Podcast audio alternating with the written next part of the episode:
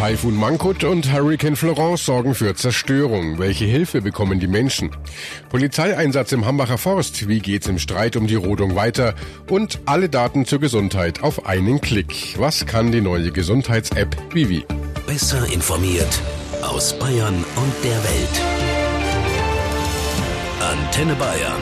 The Break.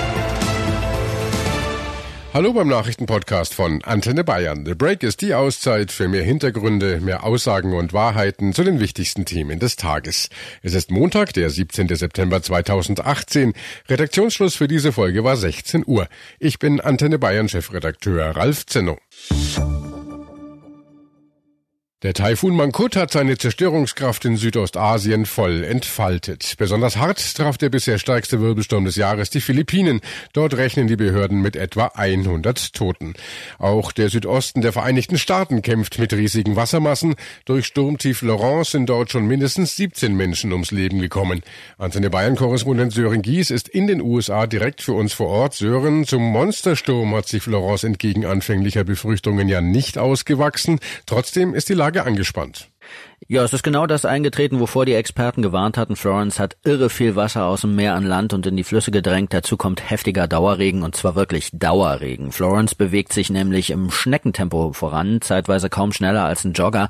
Die Überflutungen sind so großflächig, dass die Behörden in North Carolina sagen, man solle am besten zu Hause bleiben. Viele Straßen sind gesperrt und äh, die Stadt Wilmington zum Beispiel, die ist komplett von der Außenwelt abgeschnitten. Hunderte Menschen sind vom Wasser eingeschlossen und hoffen, dass entweder Einsatzkräfte oder Freiwillige sie mit Booten retten.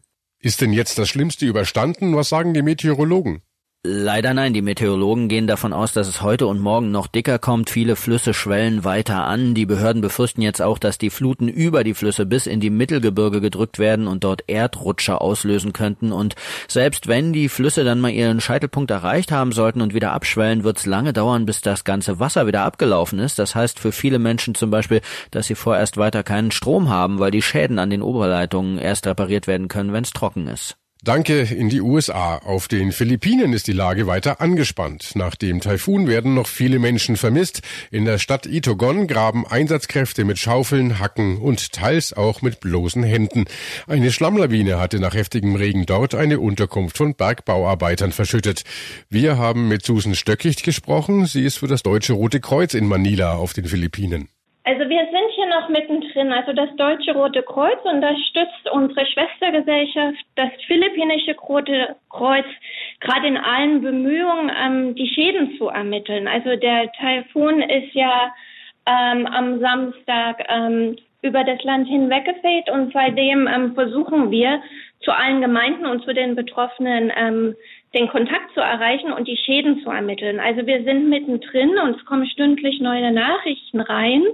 Ähm, und ähm, die Kollegen und die Freiwilligen und die Projektteams vor Ort versuchen, ähm, die Bevölkerung zu unterstützen in den Evakuierungszentren und vor allen Dingen jetzt erstmal Schäden zu beseitigen und die Schäden ähm, ganz genau zu ähm, ermitteln und vor allen Dingen alle Betroffenen erstmal zu erreichen. Kann man denn schon eine Bilanz ziehen, wenn man die Gesamtlage sieht? Wie schlimm ist es? Also momentan, also die, die letzten Zahlen, die wir jetzt hier gerade von, der Internationalen Föderation vom Rotkreuz auch reinbekommen haben, sind momentan 500.000 Personen betroffen. Im Norden der Philippinen, also Nord-Luzon, also es betrifft nur einen Teil der Philippinen im Norden und die letzten Zahlen, aber wir müssen immer vorsichtig sein, weil sich das immer noch ändert und noch nicht final bestätigt sind, sind 59 Tote. Also was mir die letzten Tage, bevor ähm, Taifun Mangkut ähm, eingetroffen ist, waren die Befürchtungen halt sehr groß. Von daher im Vergleich, was wir alle befürchtet haben oder uns gesorgt haben, sind die Schäden vergleichsweise jetzt klein, gerade jetzt, wenn man das auch mit Taifun Haiyan vergleicht. Aber viele Ernten sind zerstört. Also die, die unmittelbaren Konsequenzen für die nächsten Wochen und Monate werden trotzdem sehr immens sein für die betroffenen Regionen und die betroffene Bevölkerung. Was sind denn jetzt die wichtigsten Dinge, die getan werden müssen oder die Sie vor Ort jetzt tun müssen? Also momentan wären alle, die in den Evakuierungszentren noch sind, weil die, die Regionen sind ja nach wie vor von Erdrutschen betroffen und es sind viele Überflutungen und ähm, es wird ähm, befürchtet, dass noch mehr Erdrutsche abgehen, ist also die, die, ähm, die Bevölkerung in den Evakuierungszentren zu versorgen mit warmem Essen und mit Wasser. Also da ist das philippinische Rote Kreuz ähm, ganz gefragt, mit, mit, auch mit Wasseraufbereitungsanlagen.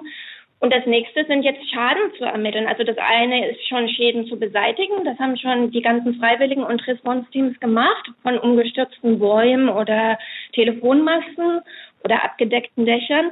Und jetzt geht's halt darum, an alle Betroffene halt vorzudringen und die Schäden zu ermitteln und, und was sie für Bedürfnisse ganz genau haben.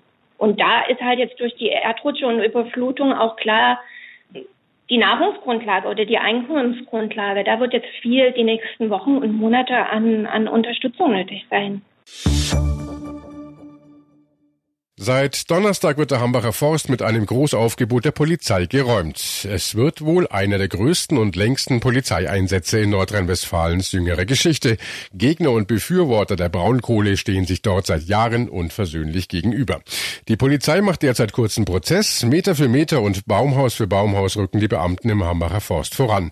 Die Braunkohlegegner verschanzen sich nicht nur in den Wipfeln, sondern auch in gefährlichen Gruben und Schächten unter der Erde. Und vor dem Wald formiert formiert sich der Protest der Braunkohlegegner gegen die Rodung des Waldes.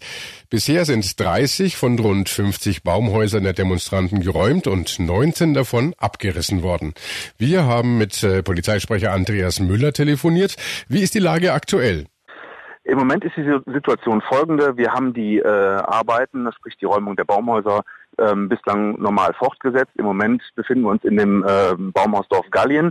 Äh, da haben einige Aktivisten jetzt Sitzblockaden gemacht unter den Baumhäusern äh, und unter vereinzelten Bäumen. Das haben wir zunächst mal als Demonstration gewertet. Das heißt, die genießen zunächst mal Versammlungsschutz.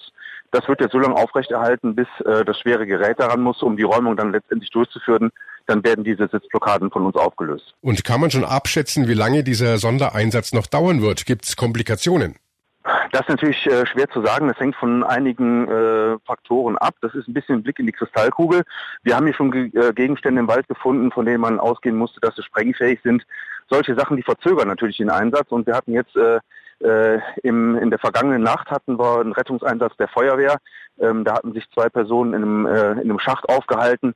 Das sind natürlich Sachen, auf die ist man dann äh, nicht direkt vorbereitet. Mit denen muss man dann umgehen, wenn sich die Situation bietet. Das kann zu Verzögerungen führen. Aber wir kommen gut voran und sind eigentlich gut im Plan. Wenn Ihr Einsatz dann beendet ist, könnte RWE ja mit Ihren Arbeiten beginnen. Planen Sie als Polizei damit, das Gebiet dann weiter schützen zu müssen? Also ähm, solange der Sondereinsatz läuft, und das ist ja noch der Fall, die Räumung der Baumhäuser ist ja noch nicht abgeschlossen, ähm, ist die Polizei natürlich hier vor Ort, um auch die Gebiete, die jetzt äh, freigemacht worden sind von Baumhäusern, um die natürlich auch zu schützen und frei zu halten, sonst würde der Einsatz ja ins Leere laufen. Danach ist es aber grundsätzlich so, dass die Bauordnungsbehörde hier wieder den Hut auf hat. Ähm, wir sind nämlich im Rahmen eines äh, Vollzugshilfeersuchens hier tätig geworden und die müssen dann dafür sorgen, mit dem Eigentümer gemeinsam, dass dieses Gebiet auch dann wieder geschützt wird. Das ist natürlich nur soweit der Fall, wenn es dann wieder zu Straftaten kommen sollte. Und äh, wir sind natürlich für die Gefahrenabwehr zuständig. Dann sind wir natürlich wieder mit im Boot. Donnerstag früh hatte ja der Sondereinsatz schon begonnen. Seitdem sind rund um die Uhr Polizisten im Hambacher Forst im Einsatz. Wie belastet sind Ihre Einsatzkräfte? Wir sind natürlich hier äh, im Schichtwechsel unterwegs, also sprich wir haben äh, früh, früh, spät, Nacht hier rund um die Uhr ist die Polizei hier vor Ort. Ähm, es gibt natürlich auch Einsätze, die sind früher beendet, wo man, äh, wo man weniger Zeit verbringt. Also es ist natürlich sehr zeitaufwendig, aber wir sind eigentlich gut aufgestellt, um hier eben in diesem fliegenden Wechsel dafür zu sorgen, dass die Kräfte auch ausreichend Ruhezeiten haben. Die eine oder andere Überstunde fällt natürlich an, das lässt sich nicht vermeiden, aber im Großen und Ganzen sind wir organisatorisch gut aufgestellt, damit die Kräfte hier auch ihre Ruhepausen äh, bekommen kommen. Die Polizei rückt also weiter vor und auch wenn es aktuell so aussieht, als sei der Kampf gegen die Abholzung verloren, versammeln sich immer noch täglich tausende Menschen vor dem Wald, um hartnäckig gegen die Zerstörung des Waldes durch die Braunkohlebagger zu demonstrieren. Wir haben mit einer Demonstrantin vor Ort telefoniert. Die Umweltaktivistin nennt sich selbst Noah und möchte nicht mit ihrem vollständigen Namen genannt werden. Wie lange wollen Sie denn durchhalten? Solange dies möglich ist, das liegt leider nicht in unseren Händen denn die willkürliche Zerstörung liegt in Händen der Polizei und sie entscheiden, wann sie welchen Baum räumen möchten. Wie wird Ihr Protest finanziert? Wer berufstätig ist, kann ja beispielsweise nicht unbedingt tagelang bei der Arbeit fehlen. Der Widerstand hier ist sehr divers. Es gibt ganz unterschiedliche Menschen hier und auch ganz unterschiedliche Zeitdauern, die man hier verbringt. Manche Menschen kommen einen Abend lang für eine Großdemonstration her. Manche Menschen kommen vorbei, um Essen zu bringen. Manche Menschen sind hier seit sechseinhalb Jahren. Das ist ganz unterschiedlich. Und manche haben sich eben entschieden, dass der Hambacher Forst gerade in ihrem Fokus steht und dass ihnen das gerade am wichtigsten ist und haben deswegen alles andere erstmal hinten angestellt. Es scheint absehbar, dass früher oder später alle Baumhäuser ja geräumt und abgebaut sind. Geht der Protest dann weiter? Die Räumung des Gebiets kann sich ja noch über mehrere Tage hinziehen. Ich denke, dass wieder Besetzungen geplant sind. Es gibt weiterhin außerhalb unglaublich viel Protest. Es gibt Riesendemonstrationen. Es gibt Aktionen in allen Städten deutschlandweit. Und ich hoffe einfach sehr, dass es dazu nicht kommt, dass hier alle Baumhäuser geräumt werden, sondern dass der Öffentlichkeit auffällt, was hier für eine massive Ungerechtigkeit besteht, dass einfach Räumungsgründe vorgeschoben werden wie Brandschutz oder Baurecht und dass es gar nicht mehr um die große ganze Sache geht und dass damit halt so auch so ein bisschen dem BUND der Wind aus den Segeln genommen wird, weil der BUND nicht mehr klagen kann, wenn es plötzlich um Baurecht und Brandschutz geht und nicht mehr um die Kohle. Alle Daten zur eigenen Gesundheit auf einen Klick. Das verspricht die neue Handy-App Vivi. In der neuen digitalen Akte können Millionen Versicherte zukünftig Befunde, Laborwerte und Röntgenbilder speichern und mit dem behandelten Arzt teilen. Antenne Bayern-Korrespondent Thomas Bremser berichtet für uns aus dem Hauptstadtstudio in Berlin. Thomas, diese Gesundheits-App ist das erste entsprechende Angebot in Deutschland für Millionen Menschen. Was habe ich da für Vorteile? Naja, ich kann äh, praktisch alles, was mit meiner Gesundheit zu tun hat, in einer App speichern, kann die dann auch verschiedenen Ärzten zeigen oder wenn ich ins Krankenhaus mal muss.